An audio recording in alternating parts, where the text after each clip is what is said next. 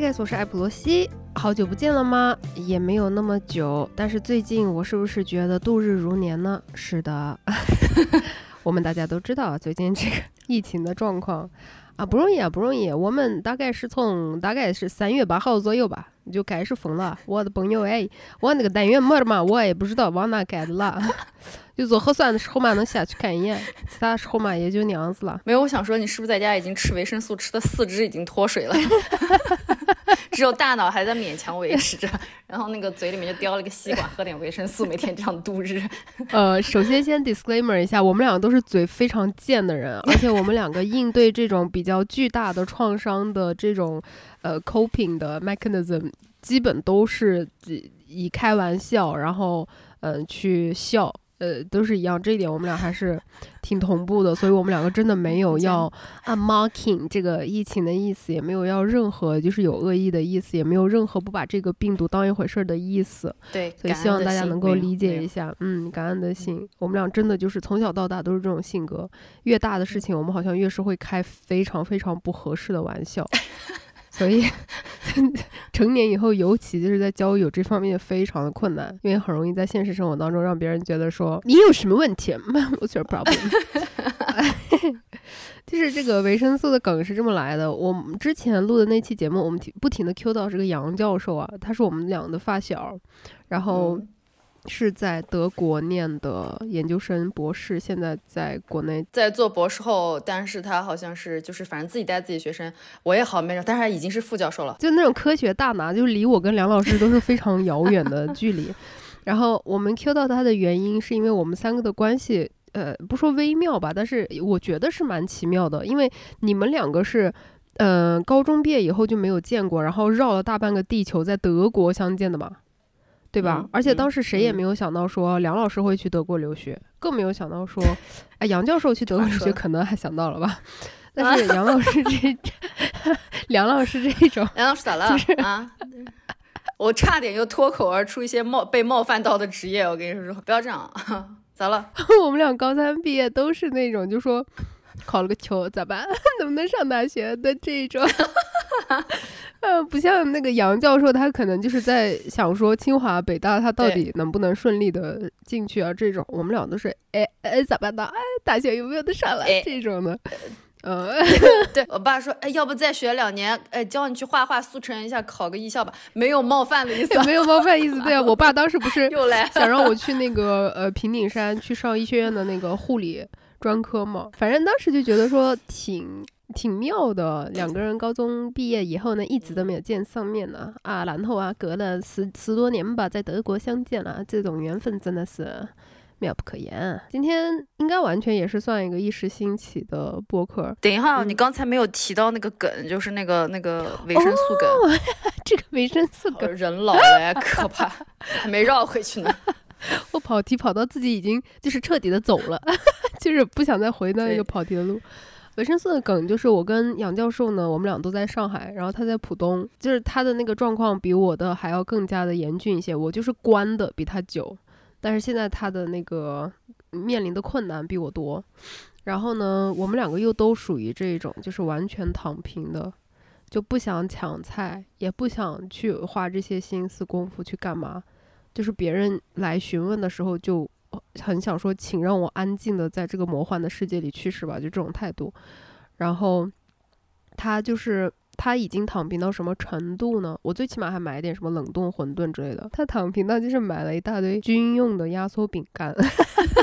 对不起，荒谬！一说就是压缩饼干挺很顶饿，然后维生素嘛，有综合维生素啊，复合维生素，我也有，我常年有这个吃维生素的习惯，所以就品到这种程度。刚才梁老师还在说，跟他聊天的界面是你早饭吃什么？啊，是一个那个碱水面包，同一款。你早上吃这个，中午吃这个，晚上还是吃这个。Anyways，啊，今天的这一期播客完全就是一个闲聊向的，也没有提前去准备。我们两个也都是工作的间隙，坐下来算是聊聊天。我自己里面心里面有一种呃情绪，还是有一种私心，就是借着这个播客，我感觉如果说你是常驻嘉宾了的话，嗯，我们就可以很稳定的有一个。Schedule 的这种长时间的视频通话，哎，可以啊。对我来说，这个是让我会比较开心。而且这个事情对我来说还蛮疗愈的，因为你知道，以前我总是要那种。嗯，什么就什么事情憋到一个极限，然后给你打电话，然后打个三四个小时，哇，那种喷发型的，然后完了以后，然后又要间断一段时间，就是不太利于身体健康。对，所以就是我觉得这个事情要有规律的去做的话，就平时可以抒发一下，我觉得对我我们俩的心理健康都还应该是个蛮好的一件事情。我有一段时间就觉得说嘛，友情嘛，还有什么其他的这些 relationship，你都是应该是很那种 spontaneous 的，很发自真心呀的呀的。呃，这种，然后什么事情都是要 schedule 啊。对不起啊，我讲话就是整中英文夹杂，实在是太洋气了。然后，呃，这种就是如果一定要按照时间安排，甚至去做这种会议的呃主题纪要这一类，agenda 啊，meeting me minutes whatever，呃，这样子的话就感觉好像是啊很公式化、很没有感情的一件事情。但是后来，尤其是在谈恋爱的过程当中，我发现这个对我来说是最高效的。就是我跟我之前的恋人也是这样子，就是我我会跟他 详细的先探讨我们两个人的那个界限在哪里。就是假如说我举个例子啊，就是，嗯，我能够忍受的每个星期一起过夜的日子是零天，然后，然后他能够忍受的每个星期一起就是睡在一张床上是七天，那就我们两个就取一个中间值。因为零和七嘛，德国人是吧？我让步，你让步，我们就是三点五。然后，然后就是每个礼拜有三天晚上是一起过夜，然后半天在一起。然后我发现这样真的非常健康哎，而且就是呃 聊天啊、打电话什么的，就会直接就是像开会做项目一样的，先去询问。嗯，我前面那任是有时差嘛？就问他说：“你是早上的时间，你是更希望自己高效的工作，还是早上时间是机器人？是不是你谈恋爱的是一个？对他比我还要机器人，人工智智能的那种是吧？好爱他，我爱死了。然后，然后就我们两个都探讨出来是说，嗯，好像呃，我们两个都是早上比较想要高效的做自己的事情，晚上可以放松的稍微聊一聊。包括这个 short call 和 long call 都是已经提前讲好的。”就是 short call 是大概三到十分钟以内，然后 long call 就是一个小时到三个小时不等，呃，按照情况随机发挥。然后每个礼拜会有一个就是有组织有策划的 date，就两个人一定要把这个时间 空出来，然后这个 date 要有一个主题。我这种恋爱谈的很开心。我跟你说，大概上上个世纪的那种，可能预计二零二二零二一年左右的那种科幻片，讲机器人谈恋爱的这个日程，基本上就跟你们俩差不多了。对，就呃，为什么我谈恋爱越来越困难呢？我觉得就是，嗯，能接受这样子的人都很少了，能享受的话就会更少吧。但是我觉得杨教授应该是杨教授会开心，听了以后会说，哎，这可以可以，这个效率还可以。就上一期播客，我给他发了链接，因为我们有 Q 他嘛。然后我说你听了没？他说我听了。他说我听下来以后，我觉得吧，你说的这个恋爱的投入产出的这个风险值啊，这个观点我 我很同意。然后他哦，他还有一个，他就说全程看梁老师一直在那边做那个自我形象管理，翻白眼，烦死了。没有，他一直说。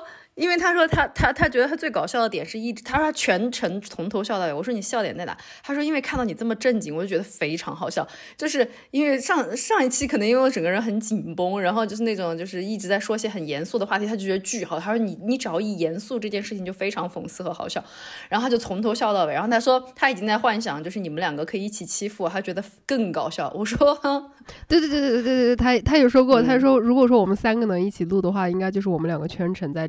大嘲笑，特嘲笑梁老师。对，不要这样，因为他上上一次确实是我剪辑的时候也看他，我就想说，姐，你已经够美了，please stop，你就全程一直是在这儿，然后在调整肩膀，然后调整角度，然后我说话说着说着，你可能听的也听烦了，有点不太想听了，然后就看到你那样走神的时候，然后就开始在镜头里面这样子。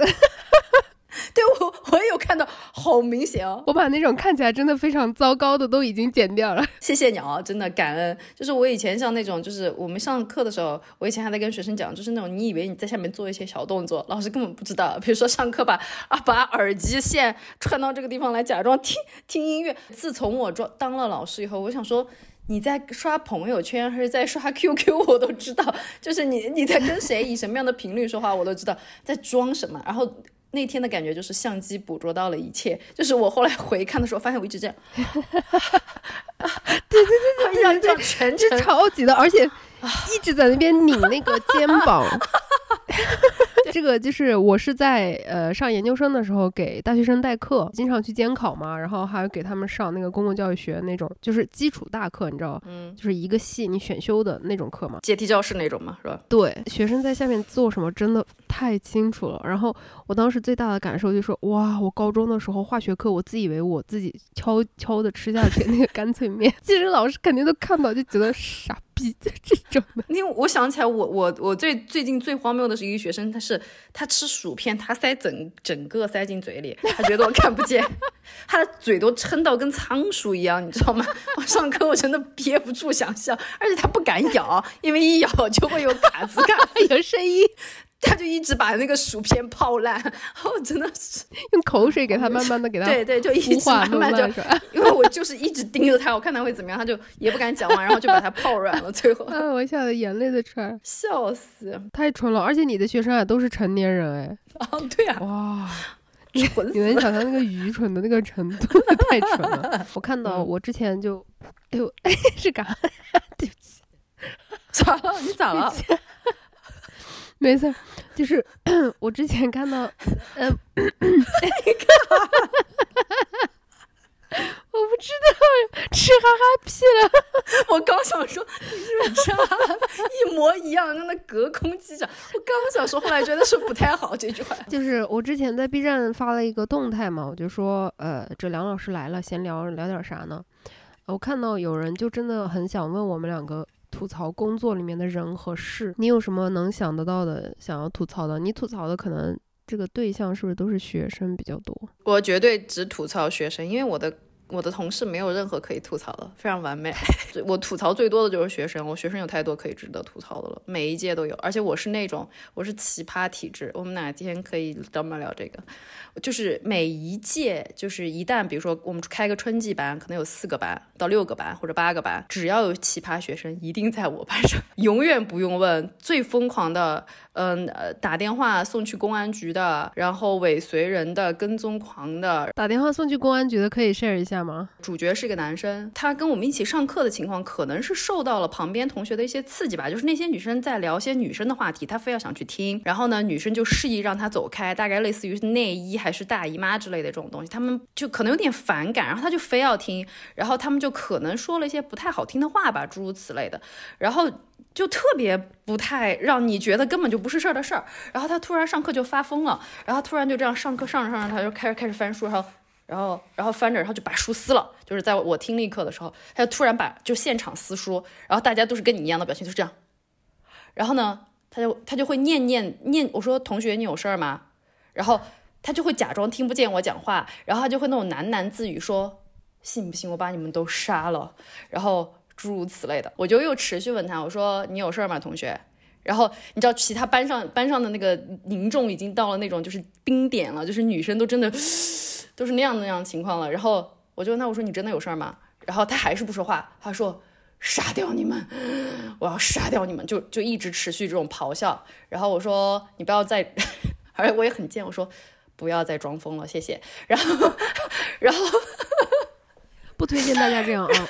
如果你在社会上遇到这样子的人，不推荐你这样子去挑起他的情绪啊！您继续说。对，然后他他他可能觉得，呃。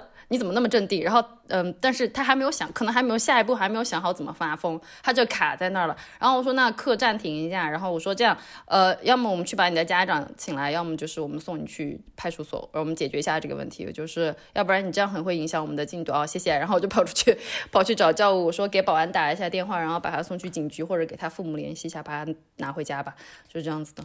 嗯，然后他从此以后再也没有来过我们班上。据说后来好像就是说，嗯，有他父母打电话过来道歉了，是说他最近心情不好，所以导致一些怎么怎么样的。然后啊，我也无所谓，反正就这样吧，没有任何挑起对立的意思。但是就是在这种现实生活的例子里面，我听到这种无缘无故情绪爆炸，然后要伤害别人的，都都是男的。就是我就跟他们讲，我我们班上的奇葩率哈是，就是你过三十个里面二十九个都是男的，我也不是故意的，反正就真的是这个样子的。还有那种极其极其妈宝的，可能二十四五了吧，跟跟现在可能看播客小朋友一个大年一个大年纪，然后呢，呃，不会点外卖，然后呢，他的饭从从来都是爸妈一顿一顿的送，就是送就算了，然后呢，他的妈妈还要吩咐我们的前台老师给他点饭，就是说我们小孩是没有办法点饭的，然后呢，我们小孩要避雷，这个不能吃。那个不能吃和那个不能吃，然后呢，他会中间打电话过来问我们的前台老师，你有给他订饭吗？你有给他点这个这个和那个吗？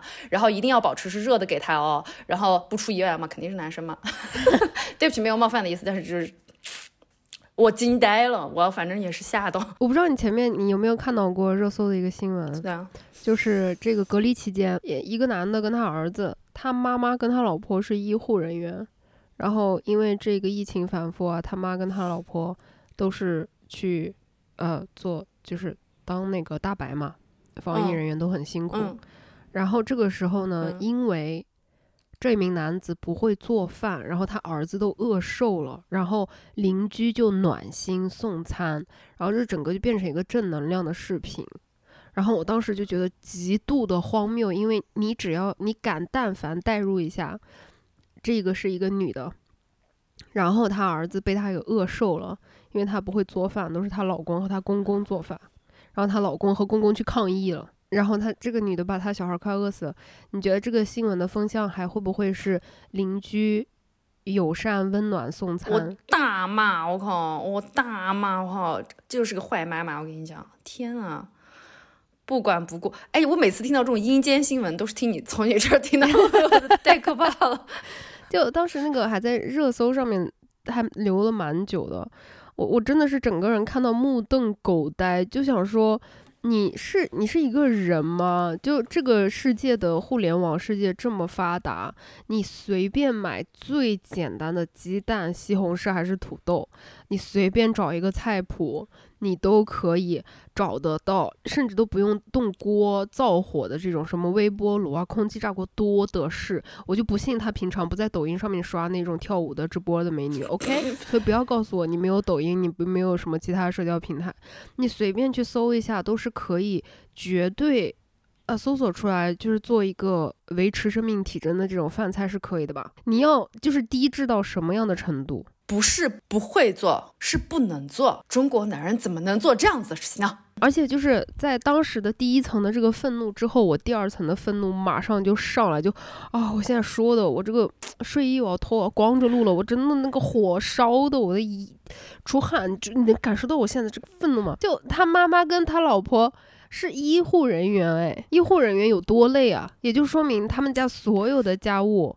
做饭、洗衣服、带孩子，所有的事情都是这两个医护人员在单位、在医院上个半死的累的班，然后下班回来才做，就是才能把他就这个男的搞成这个样子。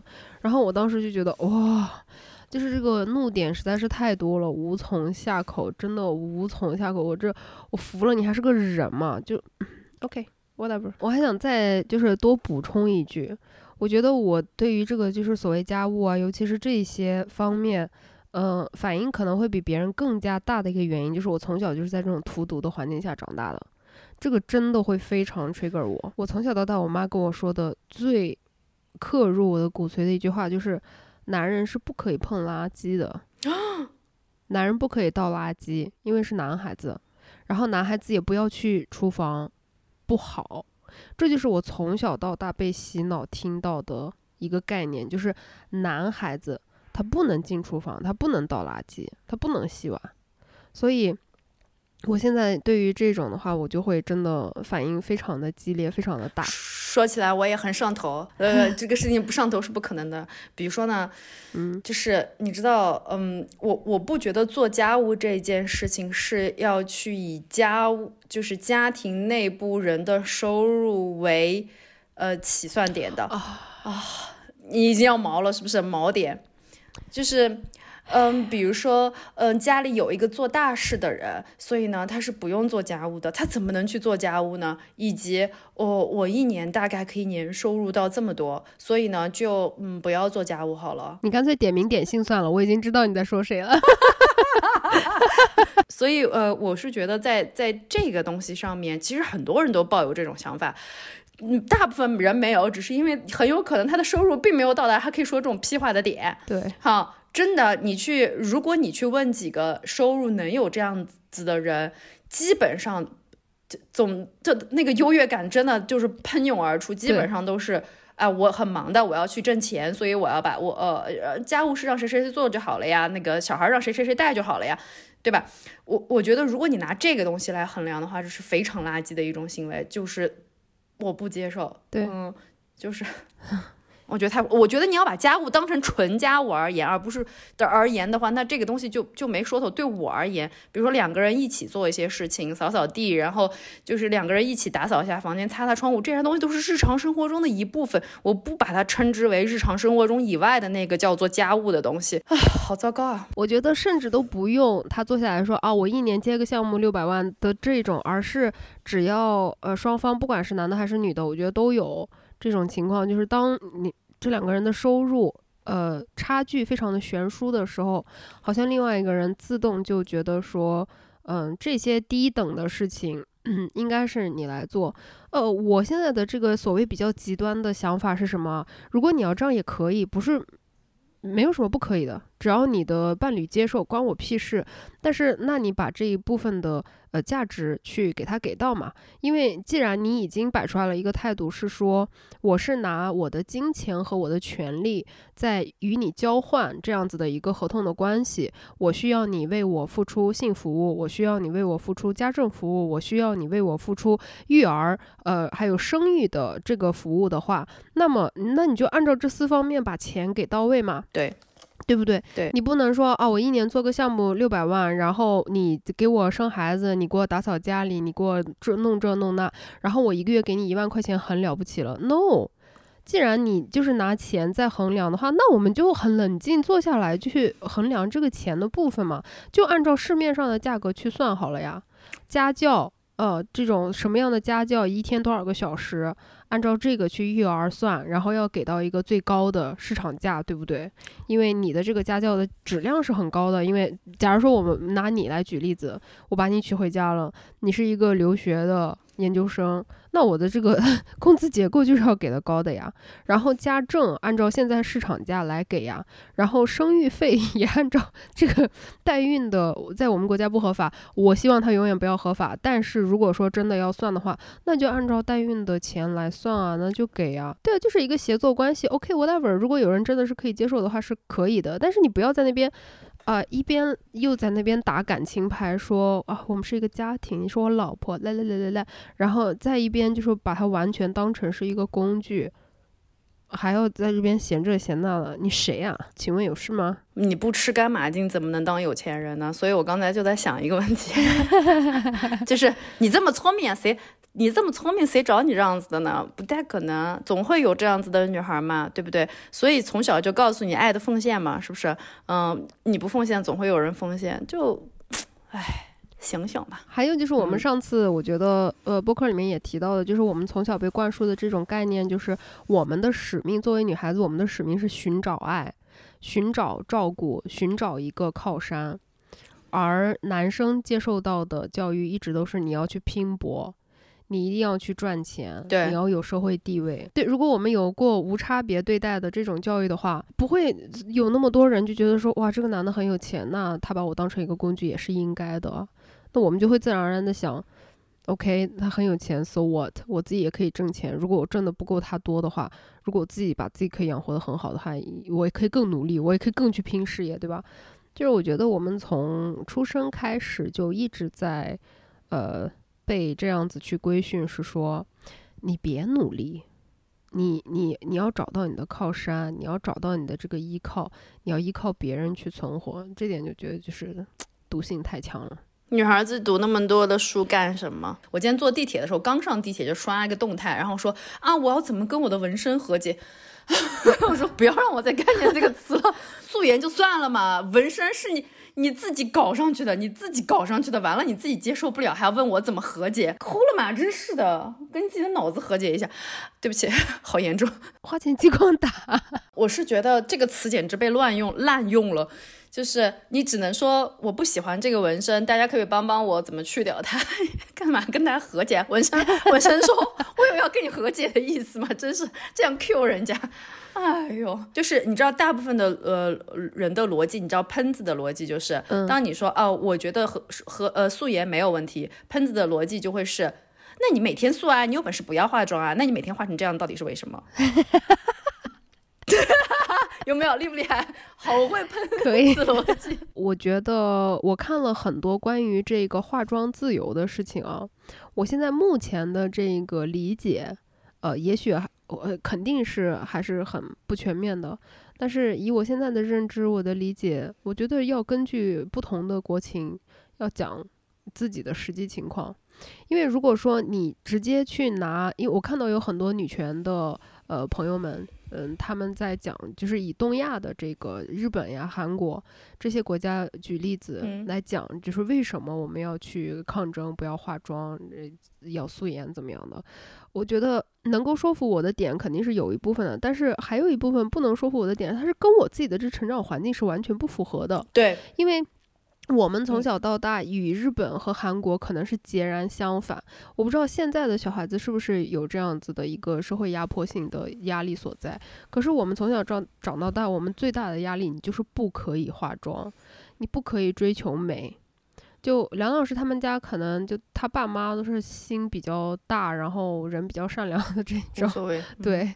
但是我爸妈就是对美是有一种非常畸形的呃恶意在的，他们就把这个直接化为等号，是说如果你追求美的话，你就是一个糟糕的烂人。所以，我作为父母，我的责任是要把你做的非常非常的丑，这样子你才有可能成为一个。呃，有用的一个好人，所以我觉得在这样子的压迫下，化妆不化妆对于我们来说是完全不一样的状况。我觉得我这一代人，包括九零后，我认识的大部分都是自己上了大学以后，才开始有这种呃想要买化妆品的心情，然后才开始有这种想要化妆的这种心情。然后在职场里面，我觉得包括日日常的这种日常社交生活里面。只要你打交道的都是中国人的话，我觉得真的在大部分的情境下，大家是没有这种必须带妆的压力的。你如果跟韩国和日本的这种社会情况去比较的话，我们真的没有诶。我觉得，反正我自己是感受不到的。我采访了一圈，我周围的女性友人，嗯嗯，是没有的，对，压力没有那么大。所以我觉得化妆的自由是以我的生长情境来讲是这样子的。但是我也能够明白那些女权的朋友们，他们要打击这件事情的点在于哪里，原因在哪儿，我也有支持的部分。所以。嗯，我后来仔细想过哦，我自己衡量的一点是什么呢？就是针对 刚才的那个问题，就是我这个妆到底画的是不是为了别人看的，还是只有为我自己的这个部分？对，是自我需求，是不是自我需求？这个我再把它简单的量化成一个生活里面的情景，就是我是否会化完这个妆完全不自拍也不出门？嗯，然后我这样衡量了一下，我发现非常高频率的。我化妆只是为了化妆，化完了可能我就去卸了，所以我是确实没有再去给别人展示呀，或者是出门呀，就任何这样子的都没有。但我倒不会。苛严苛到这个程度，就是量化到这种程度，就是我是觉得，比如说当天这个状况，比如说我就是一身，我觉得我今天这个 outfit 就很蛮有趣，然后但是如果我的脸就是这样蜡黄到这种程度，你知道我又是一个不什么都不搞的人人，然后我就会觉得不对呀。可是这件事情化妆这件事情让我很愉悦，而且我觉得我走到路上，你知道如沐春风，对我甚至不需要有 你知道自带滤镜，我不需要有人来看，我不需要有观众，但是我就是开心，我就是爽到就是。我觉得倒不是出不出门，就是今天这件事情，化妆这件事情有没有给我带来愉悦程度，这个东西是最重要的。嗯，然后我觉得好多人对自我的这个跟素颜和解这件事情，我觉得可以跟很多东西相类似，就是你到底有没有跟你的胸下垂和解，你有没有跟你的黑眼圈和解，你懂？你有没有跟你的美瞳和解？这些东西都是一样的。我觉得本质这个东西都是你自己没有办法接受你自己而已。嗯。就是你希望他自己是一个一个特别模美好的模板，嗯，但是怎么可能嘛？但这种美好的模板也是外界一直给你去规训出来的嘛？你你们敢信？我在上研究生的时候还去买过快两千块钱，哎，我上研究生的时候是一一二年，那个时候我花一千多去买过那种呃钢圈的那种脱的内衣哦，防下垂，然后呃。搞副乳的这一种，然后就，但是你说这个时过境迁了，十年以后我再回去看，我就是觉得 翻白眼。你不刷短视频，你应该不知道，因为有一个品牌它投放很火，呃，他们是要投内衣的，然后他们也找过我，然后当时我就直接跟他们说的是，我不怎么穿内衣，而且我是个人是反对钢圈的内衣的。然后这个品牌呢，他们跟我说的意思就是，啊，没有必要那么较真儿。你不穿钢圈的吗？肯定是会有需要穿钢圈的啊，钱是给你给到位，然后你去多帮我们推荐几款我们现在要主打的。然后我当时我说我们不接，就直接拒绝掉了。然后有这一层的这这 基础再说呢，然后我就看到疯狂的首页给我推荐那些关于女生选内衣这件事情呢，他。最主要的是，就我后来发微博，我没有把它，我没有把它完善的很好的解释说明出来，是说我反感的，我拉黑的是他们这种教训人的语气，然后讲一些反科学的话。我只是说我把这些都拉黑了，然后就导致了有人在评论里面说我现在越来越极端，怎么样？我让我拉黑的点就在于，首先我知道这个品牌它怎么投，然后它的 brief 里面怎么要求。我也明白这些视频的开头要怎么制造焦虑，去做这个完播率。只要是做媒体、做视频的人都是知道这个的，并且我对于这个品牌他们的要求就是很明白、很明确的，所以我知道那个视频的套路上来应该让我感受到的是什么。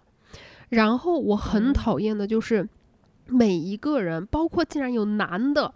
男的博主在那边跟我说，女的全部给我看过来，女孩子们你们一定要这样买，你今天听我的话这样买才能那样买，你一定要买这个，女孩子一定要买那个。没有一定，就如果说你现在自己还克服不了你自己心里面的一些障碍啊，或者是你还是不能认同女孩子真的他妈的不用一定穿内衣这件事情的话，你可以啊，你你可以去买啊，我从来从来都没有说我要去羞辱这些。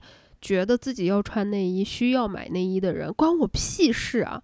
那那个女孩儿，她还说关注我一年了，觉得很呃，大概意思就是对我很失望，怎么样？我想说，你关注我一年了，你还能不了解我是从来不会攻击别人自己的生活选择的人吗？然后你还不知道我是咋样说话的人吗？对呀，就是我们怎么可能会去攻击别人买内衣？但是你最起码你做视频，你做出一个态度是说，如果你要买内衣的话，我今天来教你你怎么量、怎么选罩杯，那很好。呃，有需要的人就去看好了，但你不能上来就说。啊，女孩子副乳是很难看到，女孩子不能有副乳，不能下垂。私认为哈，就是各种这样子的喷子呢，都是阅读理解做的不好，你知道，就是逻辑是一个很大的问题。比如说，我赞成素颜，并不等于我需要每天素颜，以及我会在任何场合一辈子素颜，这是 两件事情。所以就是。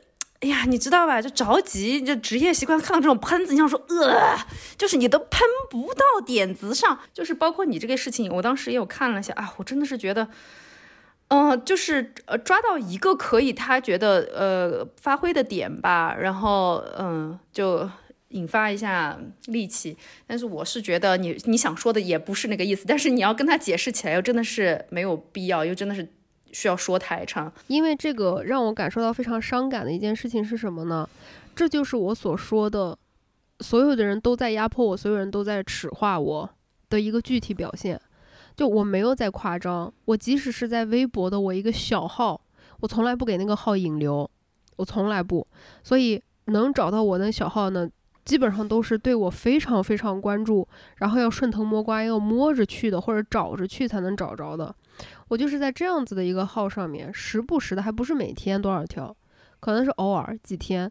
对于我这些就是自己长期被压迫的这些东西，会有一些表达我自己的愤怒啊，表达我自己的声音的时候，立刻马上不停的会有人以这种就是你干嘛非要天天说这些东西呢？你干嘛要给我造成这种不不舒服的感觉呢？你干嘛非要把这些就是很平常的事情，大家爱干不干的事情，就非要搞成极端化？就是一直在给我耻化，在给我训斥说。你不要发出你自己的声音，你不要思考，你不要表达。然后这跟从小到大我周围的父母、同学、老师、后来的同事、家长，呃，什么这所有的这些社会关系里面的人有什么区别呢？而且他们的这种耻化是绝对会有起效果的。我每当我看到，就说我以前还挺喜欢你，你现在怎么变得越来越这样子钻牛角尖，或者是。哦，我觉得你自从去上海了以后，你这个精神状态就很不好。我觉得你还是回家，父到回到你父母身边吧。就是当你说这种话的时候，是真心实意的，确实可以伤害到我的。就这种耻话，我当下的第一反应，我就是确实是会马上去怀疑自己的。那我现在通过这种啊这么多年的努力啊，我不断的去反抗这种打压，我不断的去给自己那个内心内核的认可的那个价值观，来出来为我呃。给我力气说，不，他说的是错的，他这样说只是为了伤害你，你现在做的事情是对的，我要经过一个抗争的过程，然后我才能消化它，所以这个的话，我就觉得还挺伤感的。我觉得。不太一样的点吧，我觉得，呃，如果你觉得看，如果是有这样的朋友，觉得看到你的微博会有不适或者是不开心，然后就取消就好了。我曾经以为这个是最正常的反应，就是看到说，哎，他现在怎么变这样，取关啊或者是拉黑不就完了吗？对，我们都会干这样的事情嘛。你看到的博主或者怎么样的，然后你说，呃，说什么怪话，我不理解，呃，那就不要看了嘛。然后，但是我觉得我们跟他们的区别在于，我又我没有，我没有去骂人说。你怎么变这样？那不然呢？你想让我变怎样？就是 七大姑八大姨的那个感觉已经上来了。呃，不要去这样，如果不舒适就关就好了。其实也就是，呃，嗯，他就是你想嘛，我觉得你也没有去主动跑到他的那个下面去说 怎么怎么样嘛，就是不要去攻击别人。如果不是，就停就停下来就好了。比如说这个东西引发的一个对对我的我的想法就是，就是你你比较不喜欢。就是美妆这个里面，包括包括在容貌这个里面的一些，就是大家都普遍愿意去流传的一些概念。比如说哈，我提示一下，就是我最受不了的太多了，心机斩男色。我听到这几个词，我就很想杀人，你知道吗？啊，斩男不用色，我们用刀。最大的雷，嗯。纯欲，好吧，纯欲，我看到一个骂一个，看到一个拉黑一个，看到一个拉黑一个。上头了。我再强调一万遍，纯欲只有性化未成年这一层意思没了，非常恶心，非常恶心。然后还有我最讨厌那个，之前我专门拍视频去讽刺过这个三庭五眼，就是苛刻到那些尺博主竟然会拿尺子。去在你的脸上量，然后告诉你你要怎么判断你的上庭、中庭和下庭要怎么去做，好可怕。然后眼睑下至，我之前看婉莹拍视频，她吐槽过这个，我觉得说的特别贴切。她说她一直理解不了眼睑下至这种美妆流行的词语，因为她感觉听到眼睑下至，她就是那种呃，觉得把那个言简。割下来，然后贴到下面。我觉得化妆本来就是艺术嘛，你就是在你的脸上在创造艺术啊，这个无可厚非。但是你去呃制造，不停的制造这种焦虑，包括卧蚕，到现在我还是没有 get 到卧蚕的点，就是我真的试过就。OK，如果有人喜欢，fine whatever。可是为什么就是一定要把它规训成为一个只要你化妆必须要画卧蚕，卧蚕笔是你必须有的？Excuse me。然后那个氛围感也是你讨厌的氛围感，应该是我的这个 对反感度最低。但是我为了 我还是会低头。去讲，嗯就但是我勉强可以接受的氛围感，还有大局观化妆。就你不刷短视频，你可能不知道化妆还要有大局观，对不起，哦。还有我最讨厌的一个有效化妆和无效化妆，Why Why 化妆而已，Jesus fucking Christ。化妆化妆品你一洗嘛，它就掉了，哎，它都留不到第二天，你一洗脸嘛，它没有了，哎，Jesus，come on，啊，我笑死了。有效化妆和无效化妆，你知道火了多久吗？啥意思？就是我还跟着出了一期呢。而且这种，呃，它那个固固定的开头就是，嗯、感觉我今天化了妆，眉毛也画了，眼影也画了，然后腮红也画了，口红也画了，嗯，可是看起来老了五岁，老了十岁，嗯，可是看起来就像菜市场大妈，嗯，可是二十岁的人看起来就像三十岁一样。然后，那为什么美妆博主感觉妆很淡淡的，然后非常有氛围，非常斩男呢？那是因为你的妆是无效化妆。今天我就来跟你们说清楚，三分钟说清楚有效化妆必须理解的这几点。所有的知识要点我已经全部给你们总结到了一张表格上面，在视频的最后，所以一定要看到最后保存哦。好了，完播率可以了啊，好吧，啊，痛点有没有？有了，制造焦虑有没有？有了啊，完播率可以了，因为大部分的人一分钟的视频他都会等到最后要给你看那个截图，是不是就是就 before after 的那种？他 before 它就是那种乱画那种，是不是？就是那种拿、嗯拿就就这样这样像像对啊像脚画出来的一样。然后呢，after 突然就是那种精修照片，变成那种哦，对对对对对然后那种照片，连我也是哦效化妆。我也是，我之前小红书上面拍那个遮瑕的时候，就是我拍的时候，你都可以听到我的那个声音的尴尬。嗯，博主推荐的遮瑕你买了，一上脸就浮粉斑驳，其实根本就是我把眼睛这样子皱起来，然后再把那个遮瑕就拍上去。但是你不做那种强效对比的话呢，就就是没有人看啊，那没有办法。那我就我我可能现在最多能够接受的这种所谓的无伤大雅的，我可以，但是这种纯欲呀，然后其他的这些就是很伤大雅的，非常伤的，我就是很嗯坚决的抵制的。就啊，这个化妆上面的这种流行词汇。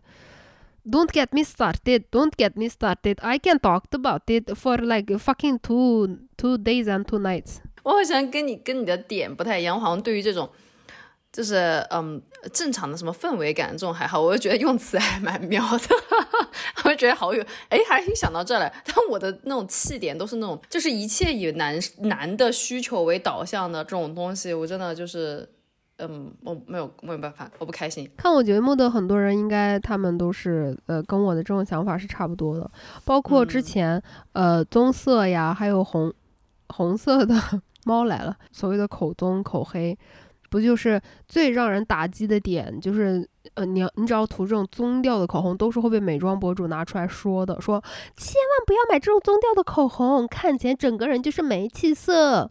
你是想要去请假吗？你怎么怎么样的？然后当时我就想说，fuck you，那真的很烦，你管我嘞？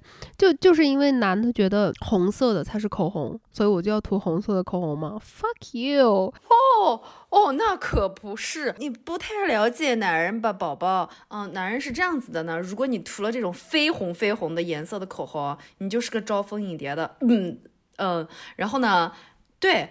斩男色从来都不是这种绯红绯红的，好不好？就是那种假装自己若有似无的颜色。我猜到应该是这样子的。我曾经听到过这样一则规训，他会说，男人不喜欢这种颜色，太有攻击性了。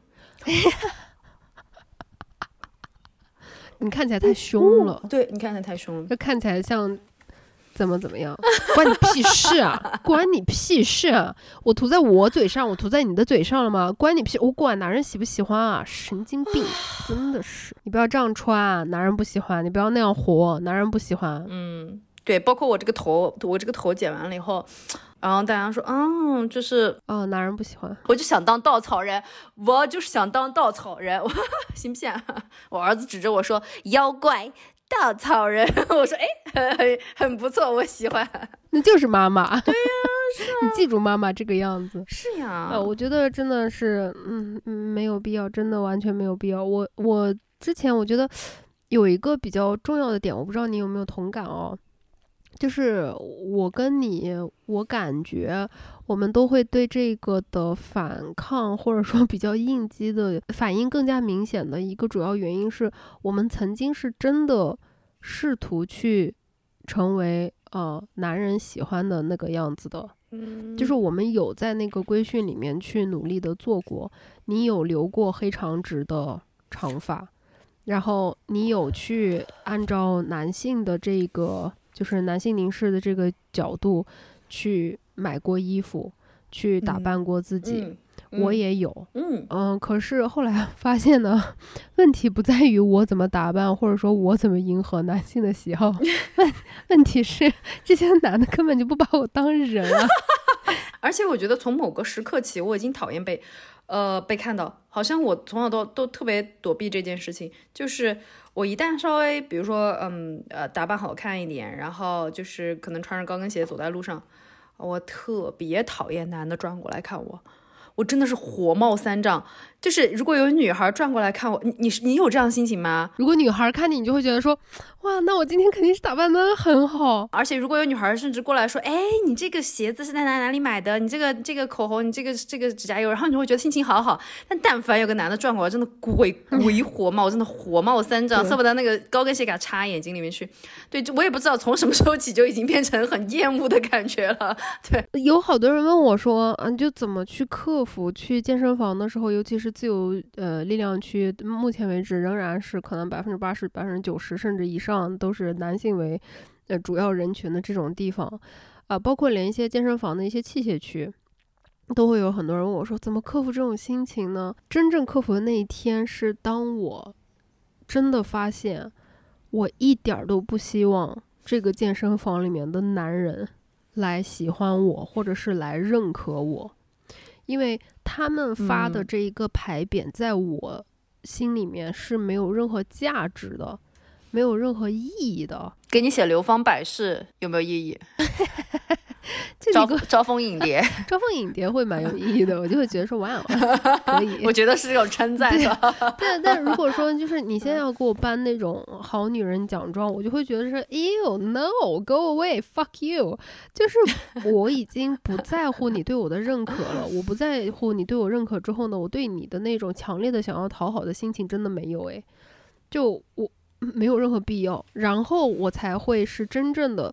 我进了健身房，我穿什么，我怎么练，我发出什么样的声音，我的表情是怎么样，完全不 care，因为我根本就不担心任何人会因为我所述上面的这些任何的点。因而对我产生什么负面的评价？So fuck you！现在就是我的人生，现在整个人很爱，全程一直在 fuck you，就是我的人生座右铭。现在我就是觉得 fuck you。我觉得在在中国你待久了，你其实特别怕一种被凝视感，这种感觉不管是。男的还是女的，还是长辈，还是任何，但凡是你觉得压力的来源，你都会觉得有一种被看到，然后被督促和局促的感觉。不要去总是去想我要怎么应对别人的眼光，你干嘛要对应对别人？我有那么多眼光，你应对得来吗？对不对？就算他们每一个人的眼光都给你颁发了奖状，那个奖状是真的你想要的吗？我觉得就是对我来说启发最大的一点就是，他们这些人给你颁发的这一个牌匾。你是真的会想挂到墙上的吗？你仔细想一想这个问题，你立刻下头，真的马上就下头。就这一点，嗯，我之前就是见我一个朋友，他还生活在西安嘛，然后呢，他也有一个朋友，男生的，长头发，就是很长，留了这么长。然后他当时 给我讲一个事情，我后来就笑了，对不起。就他们在西安就吃串儿，嗯，吃烧烤。然后旁边就有那种神经病，就社会事件里面的那种施施暴者，就上来说，男的女的啊，那个男的就一直在那边挑衅，就喝了酒嘛，说男的女的男的女的，然后我朋友就很生气，就觉得说关你屁事，然后他那个长头发的那个朋友就无所谓，就在吃他的肉串儿，然后后来这个挑衅的男的呢就上来要打架，就是要教训他，就说。你是男的还是女的？他说我是男的呀。然后他说：“那你男的，你为啥要留个这个头发？”然后那个男生就说：“因为我喜欢呀。”然后，嗯，这这大哥就要教训人了，就是一定要随地大小爹，对不对？这个爹味儿一定要上来，这个爹味儿一定要够浓郁，然后这个爹就要开始打人了。嗯，所以为什么我说每一个人都应该成为女权主义者，不管是男还是女？因为这种的社会环境下，毒害的不光有女的，好吗？毒害的也有男的。OK，这个男生他当时就是要被打了，就是我朋友也要被打了。然后他们是那个头发很长嘛，黑长直大长发。然后我朋友给我形容的就是他就是把手上那个烤串放下，然后把头发往后甩，然后。拉起来盘好，插了一根筷子，说好打嘞。那最后是没有打起来啊，就就但是这种人真的不知道为什么就越来越多，尤其是这两年，就感觉好像每个人手里面发了一个免死金牌，就说你现在就出去攻击那些你觉得不符合你性性格的刻板印象的人吧。你现在只要出去攻击，你都是对的。就是呃，风气已经变成了这种很可怕的一种程度，所以我现在。夏天 曾经疫情还能出门的时候，呃，我是不怕上地铁啊什么的，但是我现在就是会避免去坐公共交通工具。我想起来，我有一个学生也是，就是他好像也是一个 B 站 UP 主。他来上课的时候，我就突然觉得这个学生一定会引起非常多的注意，因为他还没有开始上课，大家就开始给我纷纷议论他。然后呢，就跟刚才的那个进公安局那个是一个班的，他是长发。然后脸上有口红，会画给自己画呃太阳神之妆或者之类的那种男生。然后呢，他穿的衣服是自己自制的那种草裙或者是之类的，然后穿的很疯。他会穿木屐，但是穿，嗯我不知道彩裤或者是之类的那种玩意儿。然后他跟我讲了一个问题，就是他从十三岁就退学了。十三岁退学的原因是被霸凌。然后呃，因为他那个时候就老师。把他拉到旁边，然后跟其他小孩说朝他脸上吐口水。他长得跟他为什么要留长头发？他很奇怪。然后说不要跟他玩，他是怪胎。你们跟我说说一遍，说他是怪胎，不要跟他玩。然后呃，他接受不了这个东西，就是一度很怀疑。他他没有怀疑自己的时候哈，因为他说他从青春期开始他就非常坚定的知道自己是什么样子的。然后他说他他也特别感谢整个过程中有一直支持他的。女性在，所以她呃从十四岁大概开始就自己去当一些独立独立制片导演，然后虽然没有学历的情况下，但是可以就很有才华嘛，申请到非常不错的学校，然后但是她说这种东西从来就没有在她身上停止过，就是这种霸凌，所以她说她但她从来不害怕表现自己。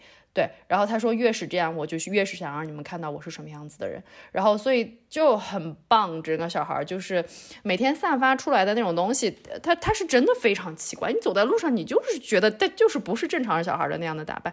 但是我就是觉得他很棒，就是我不停的会鼓励他。我说在我眼里，你跟其他小孩是一样的，就是我也不会去说怎么样。嗯，就是你你你在我这跟他们一样，是只是学习能力、学习用功程度和能力的问题，其他东西在我眼里看起来都是一样的，所以你不用担心。他他说，所以我来听。听了一节你的课，我觉得你没有用任何异样的眼光来看我，然后这个东西让我觉得我决定留下来，嗯，然后所以他说这么多年我也练就了非常敏感的状态，所以我就是觉得这件事情也是一个点吧，就是。就是的，就温和一点吧，大家也没有受到任何伤害，也没有怎么样，干嘛要去指指点点？就好像你有多么正常一样。呃，这个一直让我都是觉得很莫名其妙的一个地方，就是我觉得一个正常人啊，一个普通的正常人，他是不会关心别人的打扮和别人，尤其是这个，嗯，回家以后床上 放的是 是什么性别的人，还是什么其他具体的东西？这个这个不是不伤害我，也不影响我的生活，所以我可能。嗯，出于那种猎奇的心理，我会听一下。我说啊，还可以这样子的吗？还可以跟那种东西搞的吗？没了，就到这儿了。我不会觉得说我被侵犯了，我也不会觉得我被冒犯了，因为我没有被侵犯，我也没有被冒犯。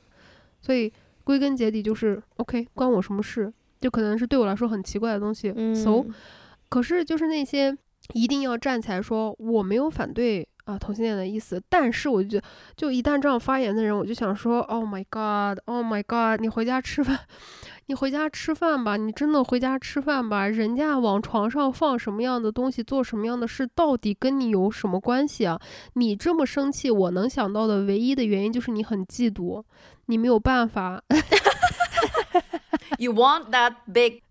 不然的话，我真的没有办法有任何其他的想法。说你为什么要这样出来去攻击他？你不就是羡慕吗？就 就是想而不得，所以你才会这么生气。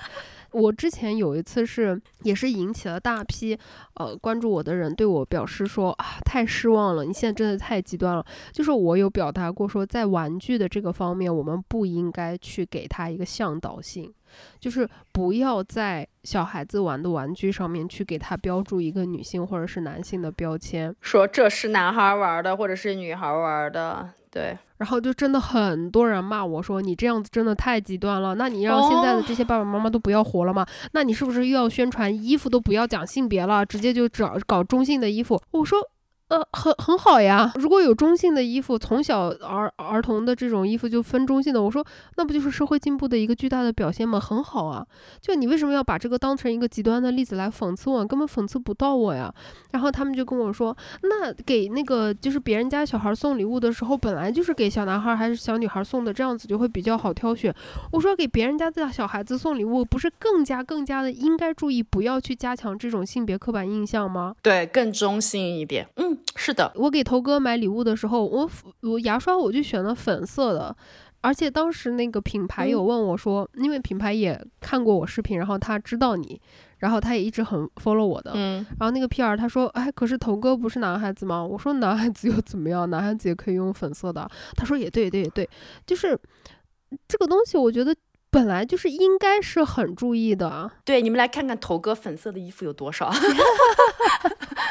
麦麦可喜欢给他买粉色了，而且对我我我真的是觉得。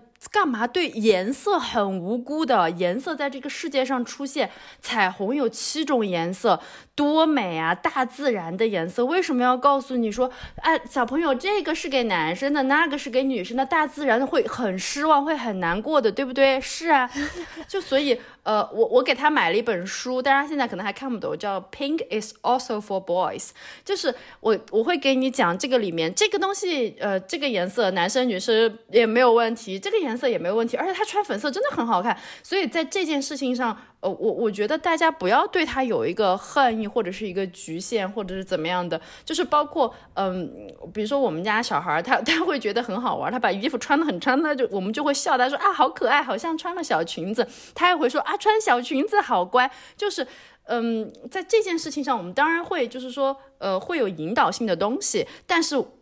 玩具是无罪的，颜色也是无罪的。就是娃娃机你可以玩，包括我小孩，其实我小孩非常喜欢花。我知道那种直男就一定会来说，哇，男生喜欢什么花花草草啊？你懂吗？你已经也有感觉了吧？男生该打枪啊！就是我小孩不喜欢，就是他喜欢，就是他可以背出已经十几二十种花，他知道他们的季节、颜色和香味，就是。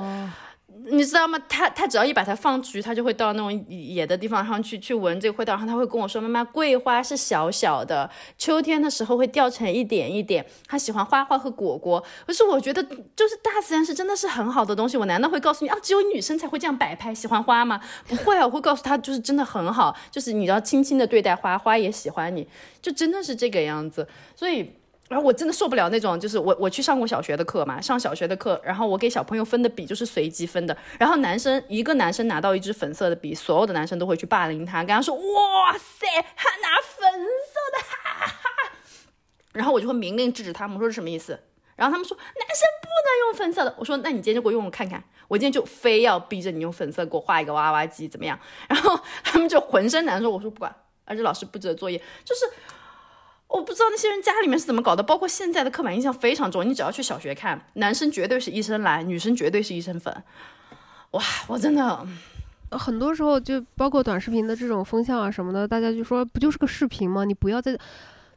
我担心的就是这种东西，它真的会影响这些价值观还非常不稳定的小学阶段的孩子的，是真的会的。嗯，就是这些小孩儿，他小红书啊、抖音他们都有。就你看一下抖音，真的小学生比较多。就你去宣传这些东西的话，是真的会让他们接受到非常可怕的这种价值观，并且去接受。包括你你儿子的那那一种，就是比如说引导他，去让他觉得这个是男孩子女孩子都 OK 的，怎么怎么样的话，我还会有一个担忧，就是他上了学校，他一定会被大环境影响。对，对我也是。他会不会被霸凌的很惨？因为霸凌这这种事情的这个创伤是真的会。尾随你的一生的，我到现在都还是会有往。小学的时候莫名其妙追着我打的那个，就是只是因为我是维族而已的这这一点霸凌的，我到现在都会做那个噩梦哎，我一直被霸凌到大学，就是霸凌这个事情，它的伤害力，它的危害是很大的，但但还但是同时你又要怎么样去引导？包括之前祖拉拉，呃，因为一些别的原因，就是头发必须要剪短，然后他之前不是一直都留着长头发吗？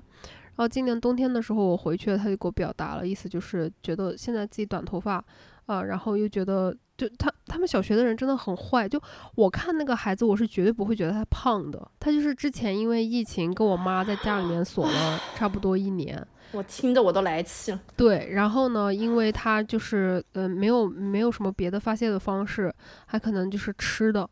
会比以前嗯吃的比较多，然后就比以前稍微胖了一些，但是绝对是一个非常健康的孩子。但是呢，因为他开学了之后去上学以后，他已经不再是之前班里面苗条高个子的那个女生的群体里面了，然后立刻就每天他同学都会说他胖，然后他就会因为吃一点点东西就非常的难过。